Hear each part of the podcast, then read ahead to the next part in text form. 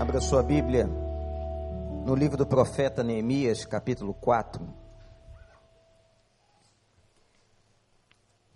A música tão espetacular que acabamos de cantar na sua letra, na sua melodia, tem tudo a ver com esse capítulo.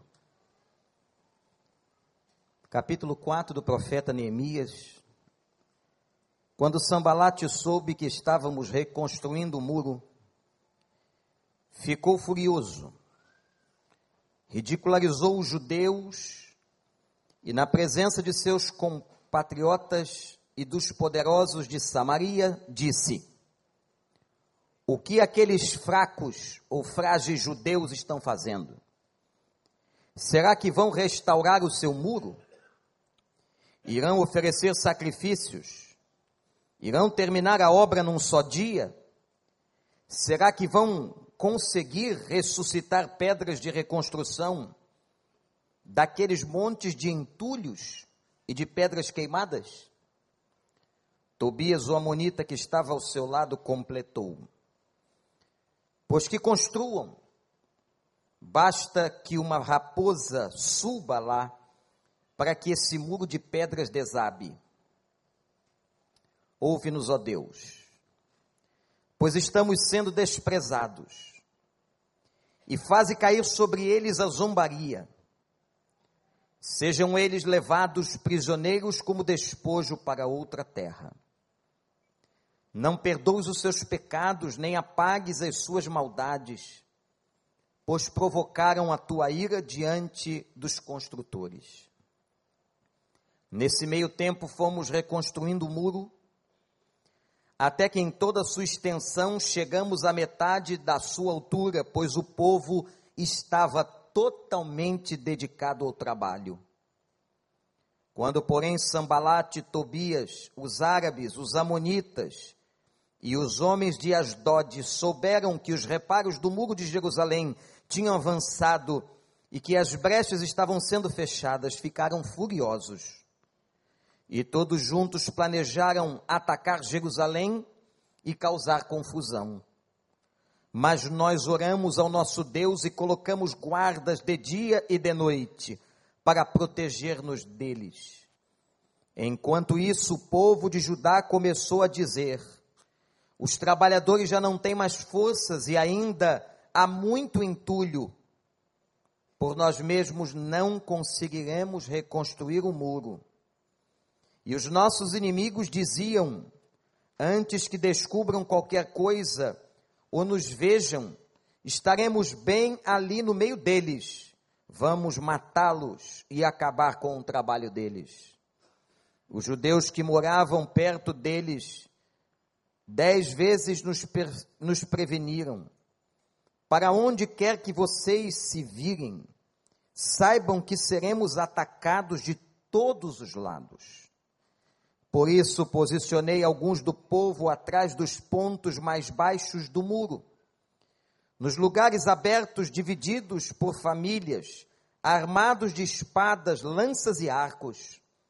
Fiz uma rápida inspeção e imediatamente disse aos nobres, aos oficiais e ao restante do povo: Não tenham medo deles. Lembrem-se de que o Senhor é grande e temível e lutem por seus irmãos, por seus filhos, por suas filhas, por suas mulheres e por suas casas. Quando os nossos inimigos descobriram que sabíamos de tudo que Deus tinha frustrado a sua trama, todos nós voltamos para o muro, cada um para o seu trabalho. Daquele dia em diante, enquanto a metade dos meus homens fazia o trabalho, a outra metade permanecia armada de lanças, escudos, arcos e couraças. Os oficiais davam apoio a todo o povo de Judá que estava construindo o muro. Aqueles que transportavam material faziam o trabalho com uma das mãos e com a outra seguravam uma arma. E cada um dos construtores trazia na cintura uma espada enquanto trabalhava. E comigo ficava um homem pronto para tocar a trombeta então eu disse aos nobres, aos oficiais e ao restante do povo: a obra é grande e extensa, estamos separados, distantes uns dos outros, ao longo do muro. Do lugar de onde ouvirem o som da trombeta, juntem-se a nós ali. Nosso Deus lutará por nós. E dessa maneira prosseguimos o trabalho com metade dos homens empunhando espadas desde o raiar da alvorada até o cair da tarde. Naquela ocasião, eu também disse ao povo: cada um de vocês e o seu ajudante devem ficar à noite em Jerusalém, para que possam servir de guarda à noite e trabalhar durante o dia. Eu, meus irmãos, os meus homens de confiança e os guardas que estavam comigo, nem tirávamos a roupa, a cada um e cada um permanecia de arma na mão. Que o Espírito do Senhor nos abençoe. Eu fico pensando qual é o nosso papel, onde é que nós devíamos estar agora. nesse dia histórico e marcante para o Brasil. Qual é o nosso papel e o que nós devíamos fazer? Eu acredito que muita gente boa faz a mesma pergunta: o que é que eu poderia fazer? O que é que eu deveria fazer neste tempo? O que é que eu posso ajudar e como posso ajudar neste momento? histórico da minha nação e do meu povo. Será que nós devíamos estar em Brasília? Será que agora devíamos estar no movimento popular? Qual será? Qual seria o nosso papel? A Elos próxima que será lançada nossa revista, eu escrevo um texto aonde publico aquilo que eu acredito, que é o que vou pregar agora. Baseado nessa passagem do capítulo 4 do profeta Neemias. Aquele também era um tempo difícil. Como eu disse domingo passado, é mais uma luta, é mais uma batalha, porque batalha é algo previsto, previsível, é alguma coisa que nós sabemos que vamos enfrentar durante os nossos dias na vida, neste mundo, nesta terra. Mas como nós olhamos na semana passada para a postura de Jeremias, eu quero convidar você, num contexto muito semelhante, olhar agora a postura de Neemias. Esse homem foi um valente, que estava preso numa cidadela em Suzã, sabendo da notícia que o povo de Israel estava arrasado Jerusalém fora destruída, suas portas foram queimadas a fogo, seus muros foram derrubados. Neemias não se conteve com as notícias trazidas por Anani, seu irmão. Começa a chorar, mas não fica só no choro, porque um homem de Deus não fica só no choro lamentando, ele vai para o joelho e ele começa a clamar. E Deus ouve a oração de Neemias no capítulo 1. E Neemias então pede ao rei Artaxerxes que ele possa voltar a Jerusalém para reconstruí-la. Naquela época, termina o capítulo 1 dizendo: Eu era copeiro do rei. Nós estamos falando de um homem que decidiu reconstruir uma cidade que era um copeiro. Que era apenas alguém que tinha experiência na copa de um palácio. Que provava as refeições para saber se havia nela envenenamento. Se houvesse, morreria o copeiro, mas não morreria o rei. Era ali que Neemias trabalhava. E aquele homem tem um sonho plantado por Deus no coração, ele mesmo afirma tal coisa, Ele diz: E Deus colocou no meu coração um sonho, Deus coloca sonhos no coração dos seus filhos, Deus coloca sonhos no seu e no meu coração. E Neemias volta para Jerusalém, agora com material de construção e com homens que iriam auxiliá-lo na obra. Chegamos ao capítulo 4, quando se levantam os inimigos. Não é novidade. Quando a gente está fazendo, Carlinhos, a obra de Deus, os inimigos se levantam. Não é novidade, Pastor Daniel, Ricardo Pinudo, Joel, Tiago, você líder de célula, não é novidade que quando nós queremos fazer a obra de Deus e a fazemos, o inimigo se levanta. Que a guerra nós sabemos. Que o inimigo se levanta, nós sabemos. Mas agora qual é e qual deve ser a minha postura, o meu posicionamento? Que a guerra no Brasil, sabemos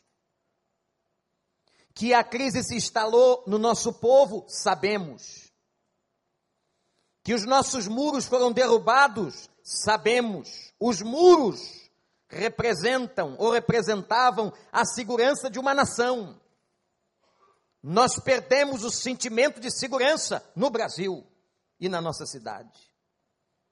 Que as nossas portas foram queimadas a fogo, nós também sabemos. As portas simbolizavam a honra de uma cidade, por isso eram grandes e belas. A nossa honra como nação, como cidade, também foi queimada. A situação de Neemias não é diferente da minha e da sua situação. Nós estamos envergonhados. Nós estamos tristes. Nós estamos perplexos nós estamos admirados com o tamanho da ousadia do inferno, com a roubalheira, com a corrupção, com a mentira, com o cinismo, com a manipulação, nós estamos todos admirados. E seja de um lado ou de outro, a corrupção se instalou, mas a nossa preocupação agora tem que ser com depois. Eu não sei, nem você sabe o que vai acontecer hoje de tarde. Mas o mais importante é o que vai acontecer depois de hoje de tarde. É o que vai acontecer com essa nação, com esse país. Hoje pela manhã, ouvindo um meio de comunicação, um grupo que estava em Brasília, foi descoberto uma sacola em cima de uma árvore com 20 facões. A polícia está tendo muito trabalho o que, que vai acontecer depois. Seja quem for que estiver no poder, como conseguirá governar? Como conseguirá aprovar medidas importantes no Congresso Nacional? O que vai acontecer depois é muito mais sério, porque não importa se a presidente fica ou não fica, o problema perseguirá. As crises se levantarão, a imoralidade terá que ser combatida, a corrupção tem que ser encarada, as leis têm que ser modificadas. Essa semana estivemos junto com toda a liderança batista brasileira na cidade de Santos, em São Paulo. Pastor Paulo ainda está lá, foi comigo. E ali nós conversamos e questionamos qual é, qual deve ser o papel da igreja nessa hora. Qual é a nossa postura como crentes? Nós sabemos que muitos irmãos estão agora militando. Há um membro desta igreja que é deputado federal, irmão Harold Oliveira, por quem devemos sempre orar. E eu tenho dito isso a vocês. Há outros que estão envolvidos em lados diferentes. Isso é um problema de consciência pessoal. Mas o que nós devemos fazer como crentes? Como é que nós devemos agir? Quando eu olho para a vida de Neemias, a sua mobilização pessoal, nós encontramos aqui nesse texto do capítulo 4 algumas indicações importantes que eu queria que você as anotasse no coração. A primeira delas, irmãos, que devemos adotar é uma consciência muito clara de quem somos, do que estamos fazendo. E eu lhes explico por quê. Olhe para mim. O inimigo é especialista, um psicólogo de mão cheia,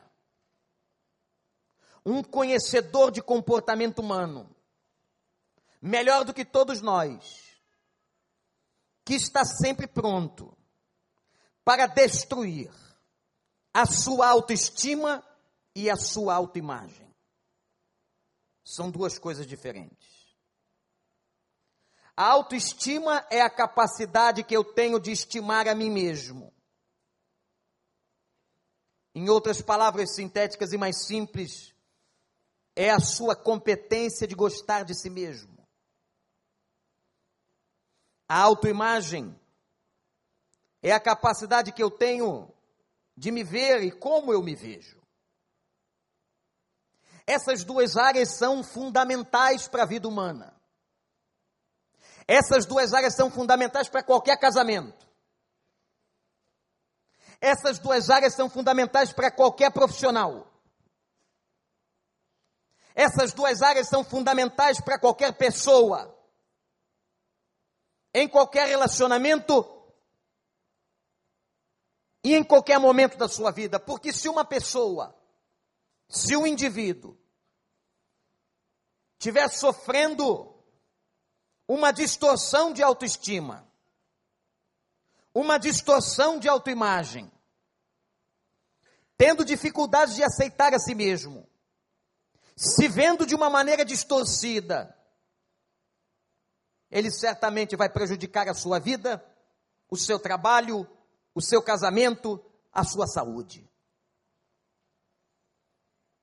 E parece que nós temos que aprender a olhar as coisas com muito mais profundidade, com muito mais visão, uma visão mais alargada, para entendermos o seguinte, igreja: que os ataques do inferno não são simples, mas que eles vão ao profundo da alma humana para destruí-la. Se o inimigo de nossas almas atingir e conseguir atingir a sua autoestima, e você começar a ver-se de uma maneira tão fragilizada, você não vencerá nenhuma batalha na sua vida. Se o inimigo conseguir atingir a sua autoimagem, e você se vê como uma pessoa incapaz, impotente, insignificante, você não poderá cooperar em lugar nenhum, nem na igreja, nem na sua vida profissional, nem ser o marido ou a esposa que deveria ser, nem ser o acadêmico na universidade que deveria ser. Você simplesmente vai sucumbir diante de uma ação estratégica e demoníaca de destruição da sua autoimagem e da sua autoestima. Foi isso que Sambalate Tobias os árabes e os amonitas fizeram. Quando descobriram que Neemias reconstruiu o muro e que o muro estava sendo edificado, a Bíblia declara que esses homens atacam com forças demoníacas a autoimagem e a autoestima do profeta Neemias e do povo. O que farão estes fracos judeus? Porventura reerguerão o muro porventura terão forças, começaram a questionar, indo no âmago da questão, tentando atingir a motivação, o interior, o psicológico dessas pessoas, porque, meus irmãos, conversava há pouco com alguém que estava no gabinete e disse que o problema agora no Brasil e nosso não é apenas as questões que virão após a tarde que passaremos, mas é o problema da estima do povo, a estima de cada um de nós como nação.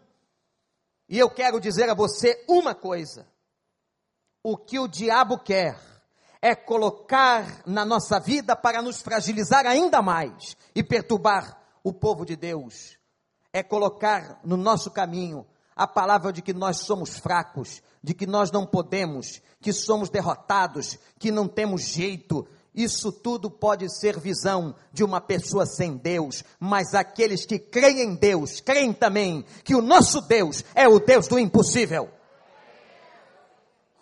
Que tudo pode ser transformado pelo poder de Deus. Quando eu me lembro da Coreia, um país budista longe de Deus, em 50 anos, por causa de um avivamento, aquela nação se transformou numa nação de maioria cristã, para a honra e glória do nome do Senhor. Deus pode mudar uma nação, Deus pode mudar um povo, Deus pode mudar uma geração. Nós precisamos ir para o joelho e termos quebrantamento. E que você não se deixe derrotar. Porque quando Neemias ouviu as notícias de que Sambalate Tobias os amonitas e os árabes estavam atacando e dizendo, eles são fracos. Imagina, meu irmão, minha irmã, alguém dizendo no seu ouvido, você é fraco, você é fraco, você é fraco. Você só tem dois caminhos. Ou você aceita aquilo que estão dizendo sobre você, ou você se levanta e diz assim, não, eu posso ser frágil, mas eu vivo na força do Senhor. Eu tenho um Deus que me protege, eu tenho anjos que me cercam, eu tenho um Espírito que em mim habita. Eu caminho na força do Senhor. O Espírito do Senhor está sobre mim. O Espírito do Senhor me batizou. O Espírito do Senhor não é um passageiro. O Espírito do Senhor mora na minha vida. Eu sou agora templo do Espírito Santo de Deus. Você é? Então repete comigo: Eu sou templo do Espírito Santo de Deus.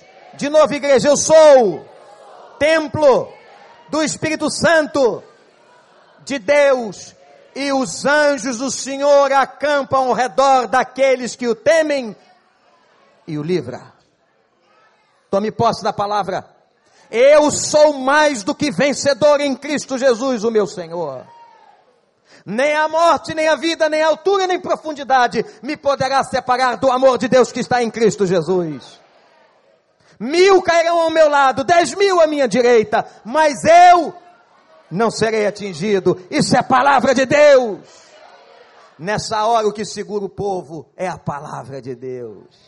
O que nos segura não é o nosso frágil emocional, não são os remédios que você toma. O que te segura, meu irmão, é a palavra de Deus, a palavra que traz esperança, a palavra que traz alívio, a palavra que cura. Quando o médico diz não tem mais jeito, o Senhor diz: Estou contigo para onde quer que fores, estarei contigo todos os dias da tua vida, e você terá um novo céu e uma nova terra que te esperam. Aleluia!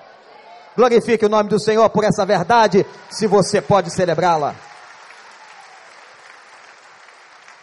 Fraco? Quem disse que eu sou fraco? Fraco? Fraco é o diabo, que foi esmagado na cruz do Calvário. Fraco são esses incircuncisos filisteus. Fracos são aqueles que não creem em Deus. Nós não somos fracos, nós somos povo do Senhor.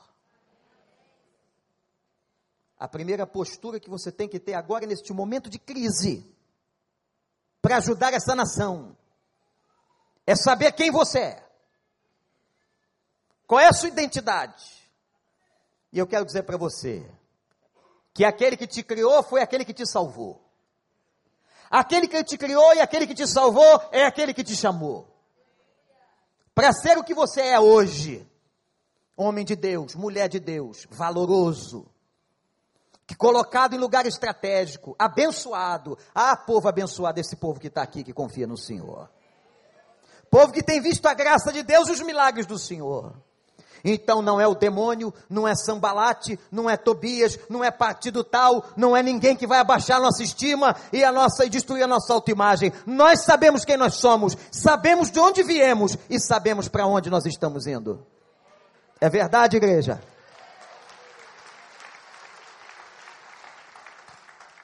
Segunda postura de Neemias no meio da crise foi continua. Como é que diz aquele versículo? Os cães ladram. Hein? Não é versículo. Bíblico. Pode ser da sua Bíblia, do seu livro. Mas olha, é bom esse negócio. Os cães ladram e a carruagem passa. Quem está dentro de carruagem é príncipe. E cão é um título do inferno. Deixa os cães falarem o que for, continua fazendo a obra do Senhor. Tudo será feito para você paralisar, para você parar, para você cansar, para você desistir, para você duvidar. Neemias não parou de reconstruir o muro de Jerusalém, ele tinha um propósito, ele tinha um ideal, ele continuou. Estão me chamando de fraco? Deixa eles para lá, eles são doentinhos. São endemoniados, são incircuncisos filisteus e eu sou servo do Senhor com uma missão. Não pare a sua missão. Cada crente aqui que está sentado neste lugar ouvindo a palavra tem uma missão, tem um ministério. Tem uma área que Deus deu para você trabalhar. Pode ser lá no seu escritório, pode ser na sua companhia, pode ser no exército, pode ser no governo, seja onde for. O seu ministério, o meu ministério, cada um de nós tem um ministério a cumprir. Não desanime, não desista, diz o Senhor. Quando Jesus Cristo soube, Herodes vem aí. Ele mandou a tropa romana de elite para prender o Senhor. Ele está ali. Ele está vindo. E o Senhor não pode entrar na cidade. O Senhor não pode chegar lá. Porque se o Senhor chegar lá, o Senhor vai ser preso. Vou falar logo para quem isso? Para o nosso Deus. O nosso Deus encarnado.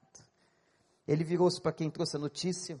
E tem sempre mensageiro do inferno perto da gente. Tem, tem sim. Tem. E só espero que não seja você. Que vive levando notícia ruim. Olha, vamos aprender a partir de hoje, chegar perto das pessoas com notícia boa. Notícia ruim basta os news da vida. Os telejornais, basta a imprensa, basta o que eles têm que fazer, e eles têm que fazer mesmo. Agora você pode ser portador, e nós somos portadores de boas novas. Leve boa notícia. Ah, se a gente pudesse fazer um pacto aqui, para cada notícia ruim, dá cinco notícias boas. O que aconteceu de ruim com você essa semana? Agora conta cinco bênçãos. Estava falando para o ministério, me lembro daquele um programa de rádio que tinha, um programa pentecostal muito antigo, em que o radialista dizia assim: conta a benção, irmão, conta a benção. Conta a benção. O irmão contava a benção. Faltava a palavra correta, não é? A, a complementação é bênção. Mas o radialista falava com todo o coração: conta a benção, irmão, conta a benção. E os irmãos contavam a benção. É muito bom contar a benção. É bom demais. Quem não conta benção fica com o coração triste, amargurado. Pode até saber português, mas fica ruim. Fica duro, fica seco, fica só trazendo notícia ruim, só absorvendo, criando câncer. começa a contar benção. Amém? Amém. Vai contar benção? Para cada notícia ruim, quantas boas? Cinco. Cinco. Eu tenho certeza que você tem cinco notícias boas nesse domingo. Que aconteceram essa semana. É só pensar, tem ou não tem? Então vamos desconfigurar o sistema cerebral. Existe às vezes um mecanismo de configuração no cérebro, doutor Darcio, e psicólogos que estão aqui. E às vezes o nosso mecanismo é só aquele mecanismo da reclamação, da coisa ruim, da visualização da tragédia, da morte. Vamos trocar o chip. E vamos trocar o mecanismo. Não é fácil, não, hein? Por murmurador não é fácil, não. Troca o chip, muda o mecanismo e começa a ver a bênção. E começa a ser um homem cheio de ações de graças na boca. Uma mulher que celebra o nome do Senhor, para de reclamar, glorifique o nome do Senhor. Você vai ver que a sua saúde física vai melhorar. Eu tenho certeza que Deus tem abençoado sua vida. Continua construindo o teu muro. Deixa a turma gritar. E diz o texto no versículo 6 que o povo estava dedicado dedicado ao trabalho. Na hora da crise, para reconstruir esse país, essa nação, nós temos é que estar muito mais empenhados ao trabalho que Deus nos deu, a evangelizar essa terra, porque irmãos, Saibam disso, não é a política que vai mudar o Brasil, eu tenho dito isso daqui, nenhuma nação do mundo. O que muda a cabeça das pessoas, os valores morais e éticos de uma pessoa é o Evangelho. Se é o evangelho, eu tenho que levar esse evangelho, eu tenho que dar esse testemunho, eu tenho que anunciar a boa nova, eu tenho que proclamar essa justiça, como foi cantado aqui. Esse é o nosso trabalho, essa é a nossa postura, esse é o lugar que a gente deve estar. Não se preocupa agora não que você não está em Copacabana. Não se preocupa agora não que você não pode estar em Brasília. Mas você está em lugares estratégicos, você está no lugar que Deus te colocou, jovem, adolescente, terceira idade, adulto. Você está no lugar que Deus te colocou para você ser sal da terra nesta terra, luz do mundo neste mundo, para você fazer diferença e levar o evangelho, a verdade que transforma. E o coração do povo se dedicava ao trabalho. Repete essa frase comigo. E o coração do povo se dedicava ao trabalho. De novo, igreja. E o coração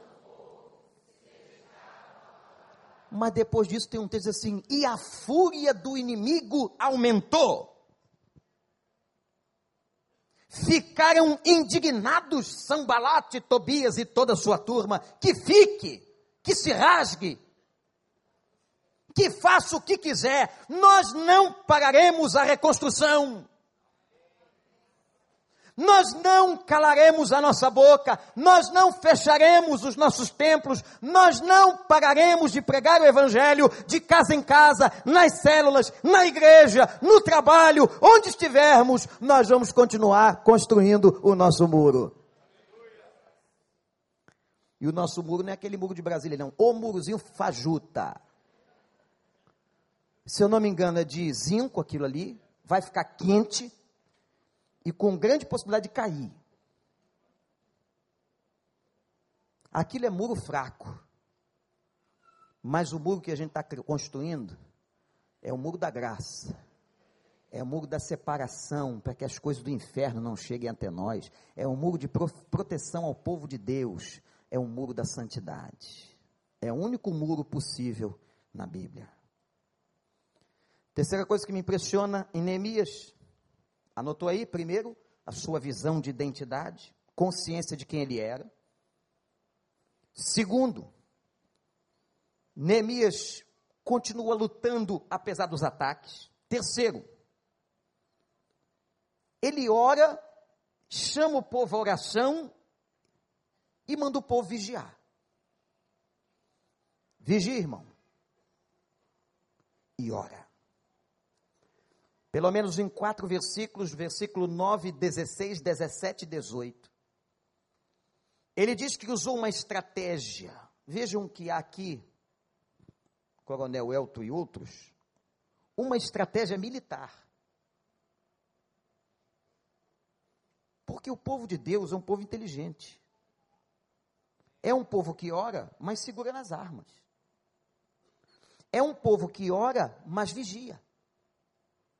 É um povo que ora, mas faz a sua parte. Qual é a sua parte? Vigiar.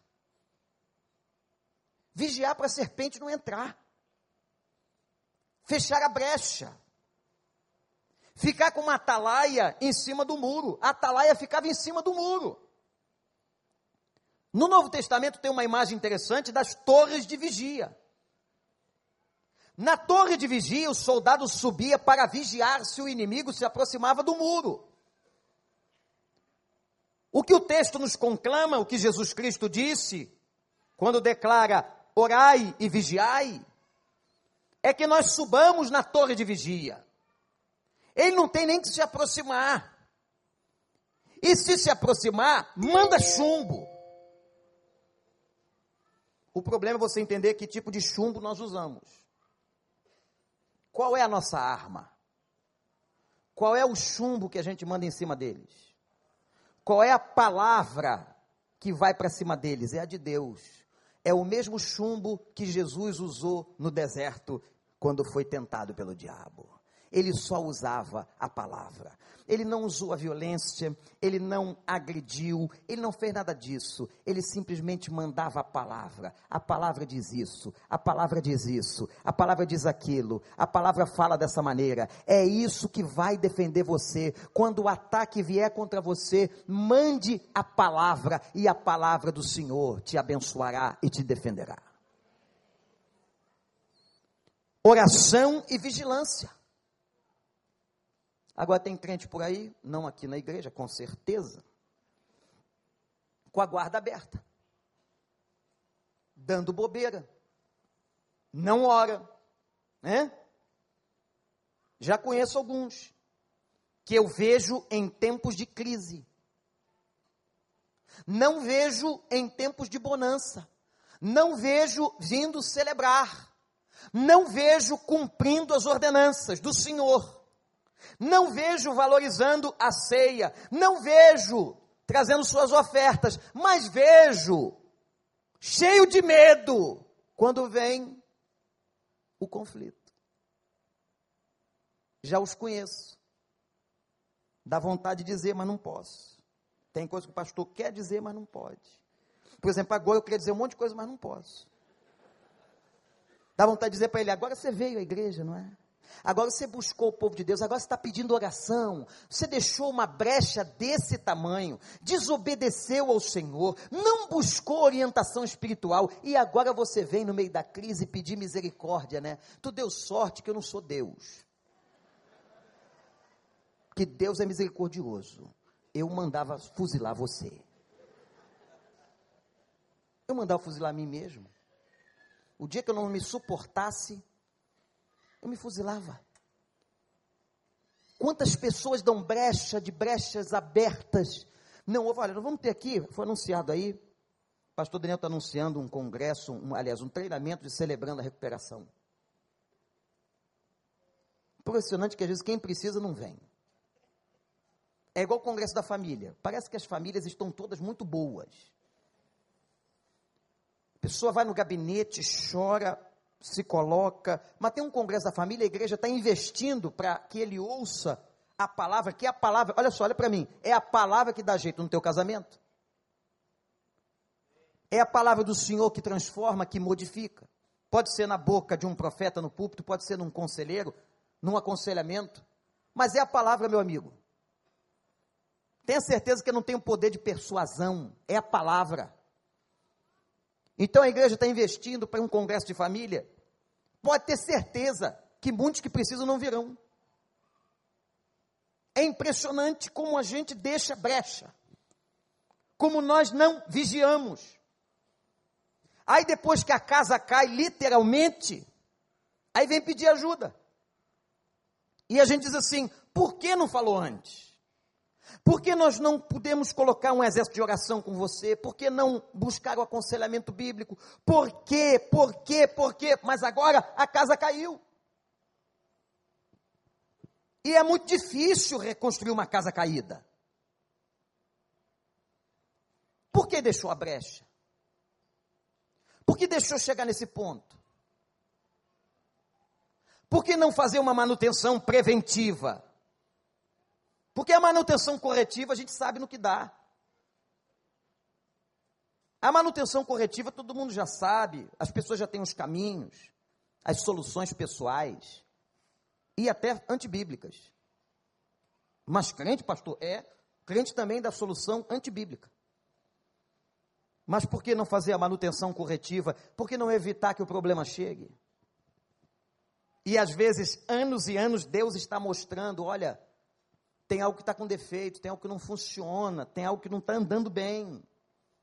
Tem algo que você tem que reparar, você tem que subir na torre de vigia, você tem que orar mais. Irmãos, nós estamos em tempo, Jesus disse isso. Haverá tempos em que vocês vão jejuar e orar. Nós estamos nesse tempo. É tempo de jejum e oração. É tempo de destinar atenção a clamar ao Senhor.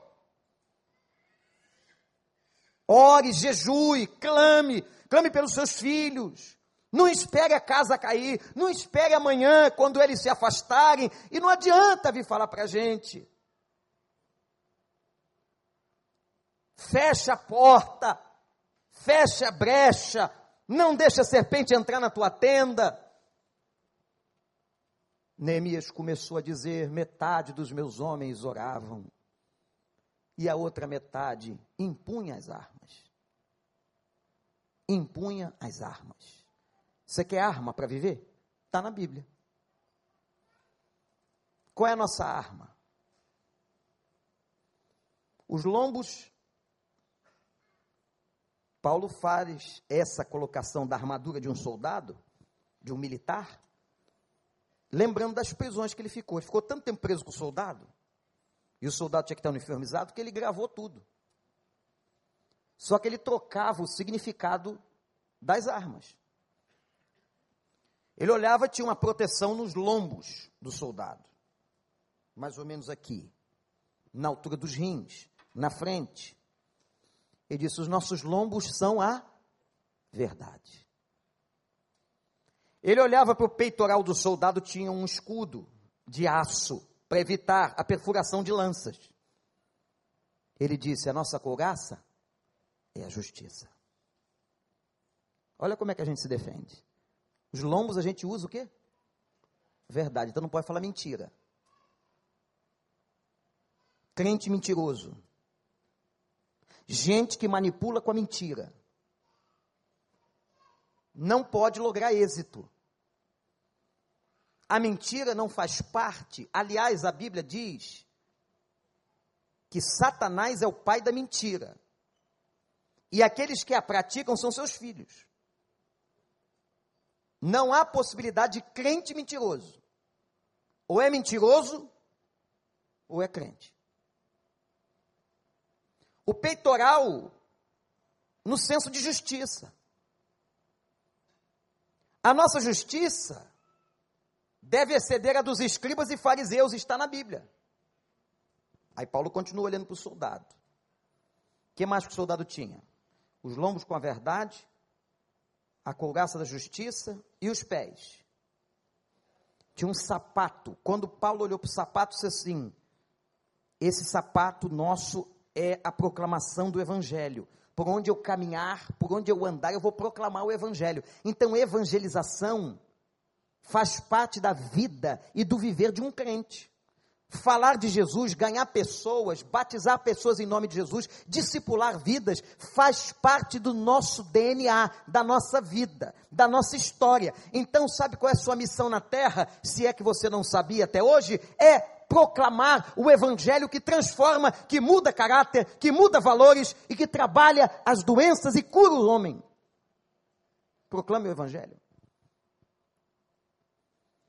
Aí Paulo disse assim: nas mãos, o soldado tinha uma arma.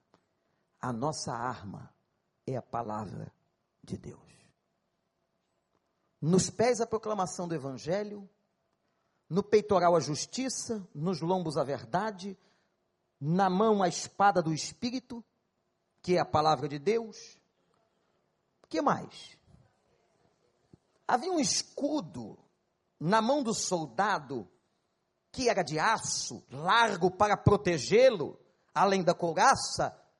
E Paulo olhou, tinha tempo para pensar e refletir, e disse: Nosso escudo é a fé. Nesse domingo, o nosso escudo é a fé no meio de uma desesperança desgraçada, no meio de um sofrimento danado, no meio de uma confusão tão grande, sabe qual é o nosso escudo? Nós confiamos e continuaremos a confiar no Senhor.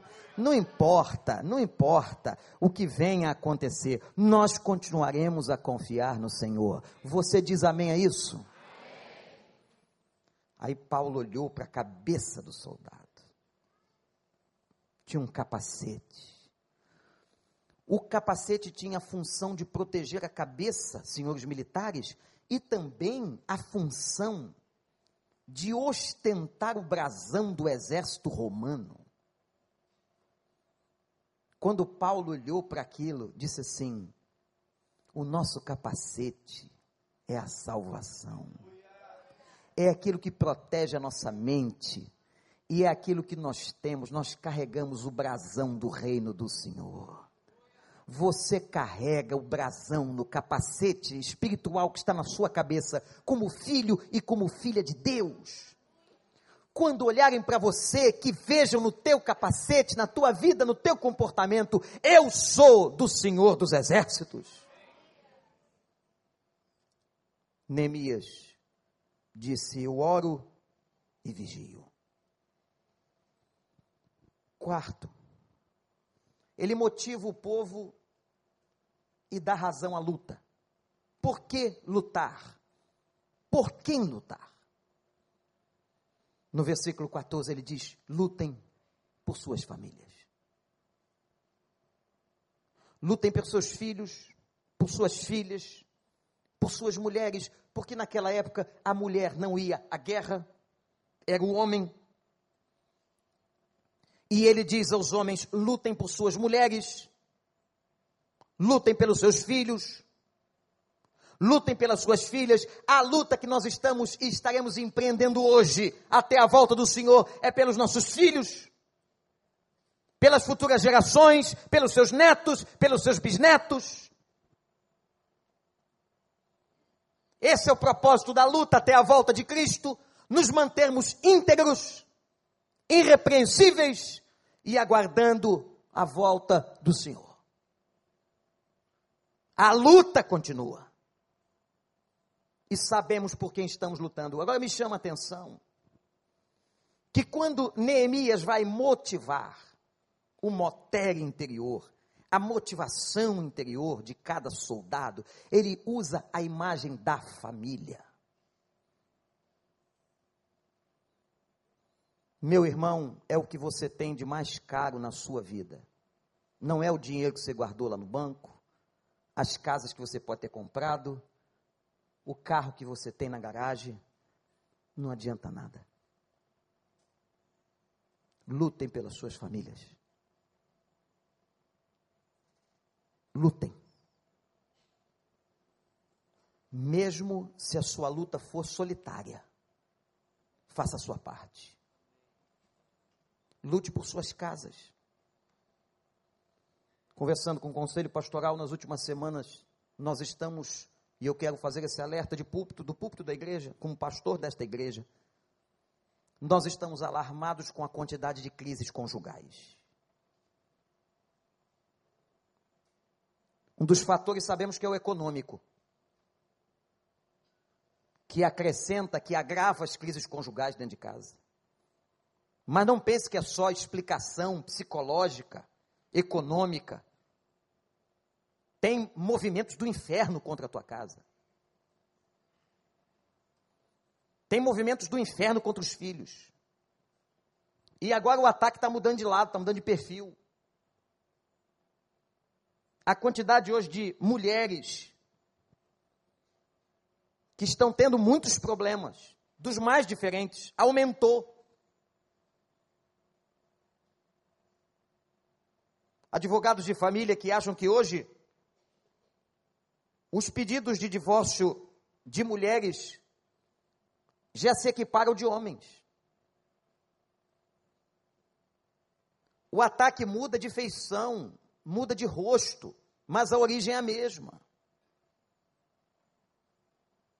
A sua família é o alvo primeiro, tem que ser blindada. Como é que se blinda? Joelho jejum, palavra, não tem outro jeito. E obediência. Faça a sua parte e Deus vai te honrar.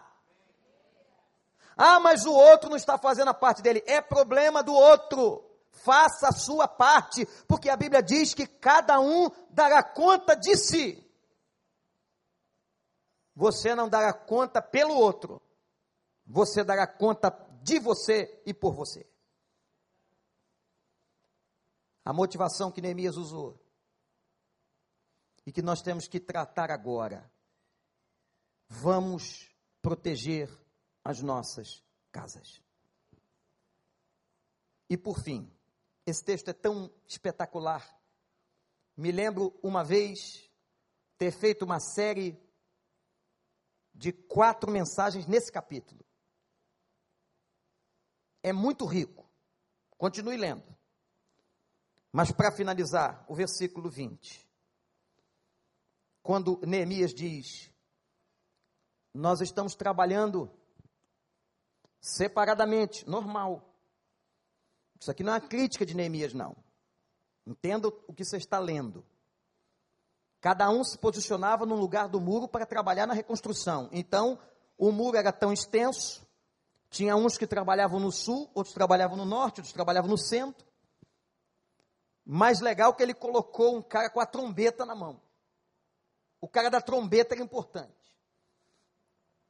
Quando vocês ouvirem a trombeta, é porque vem alguma coisa que a gente tem que lutar junto. Ao ouvirem o som da trombeta, larguem os tijolos e venham correndo e nos juntemos aqui, porque juntos somos melhores. Juntos nós somos mais fortes. O cordão de três dobras é muito mais difícil ser arrebentado. Um povo unido no Senhor.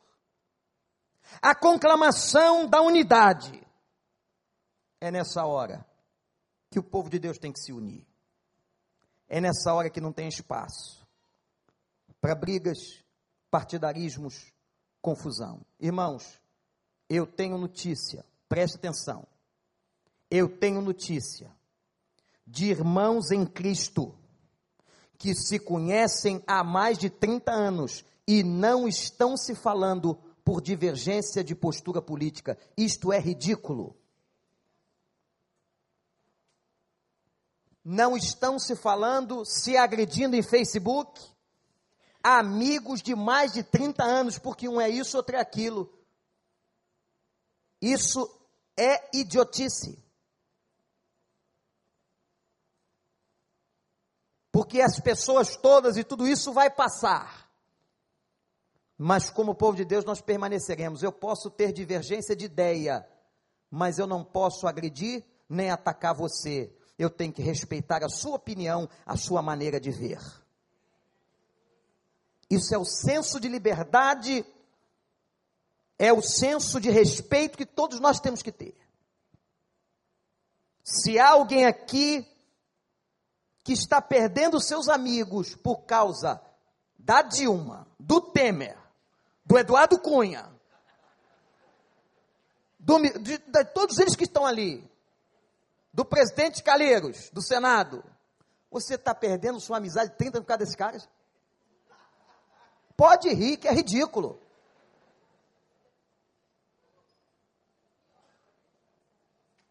Tem alguma coisa que está frouxa na sua cabeça. Tem coisa mais séria por quem nós devemos lutar. E o lema agora de Neemias é unidade do povo de Deus para que nós enfrentamos a luta. Se nós nos dividirmos, seremos mais fracos, mas juntos nós somos melhores.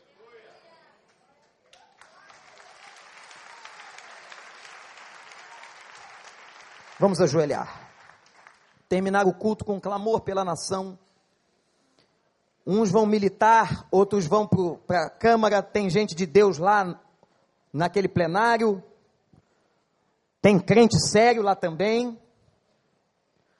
Tem gente de Deus defendendo uma ideia, tem gente de Deus defendendo outra ideia. E o Senhor é o juiz. Nós vamos clamar agora para que Deus haja. Clame a Deus.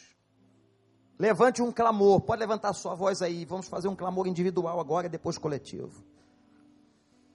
Pode levantar sua voz e clame pela nação, clame pelo país, clame pela sua casa,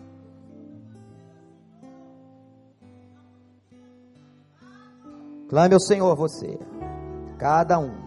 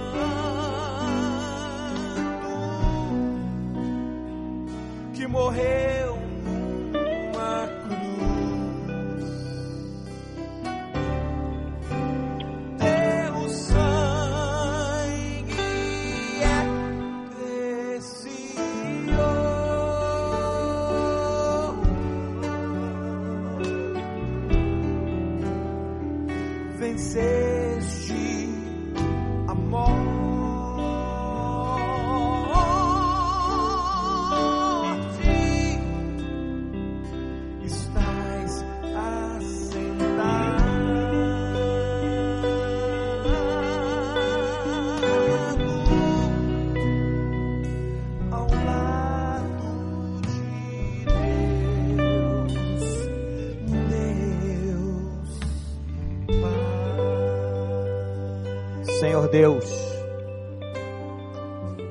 nós sabemos que nós temos responsabilidade em tudo que está acontecendo, já declaramos isso.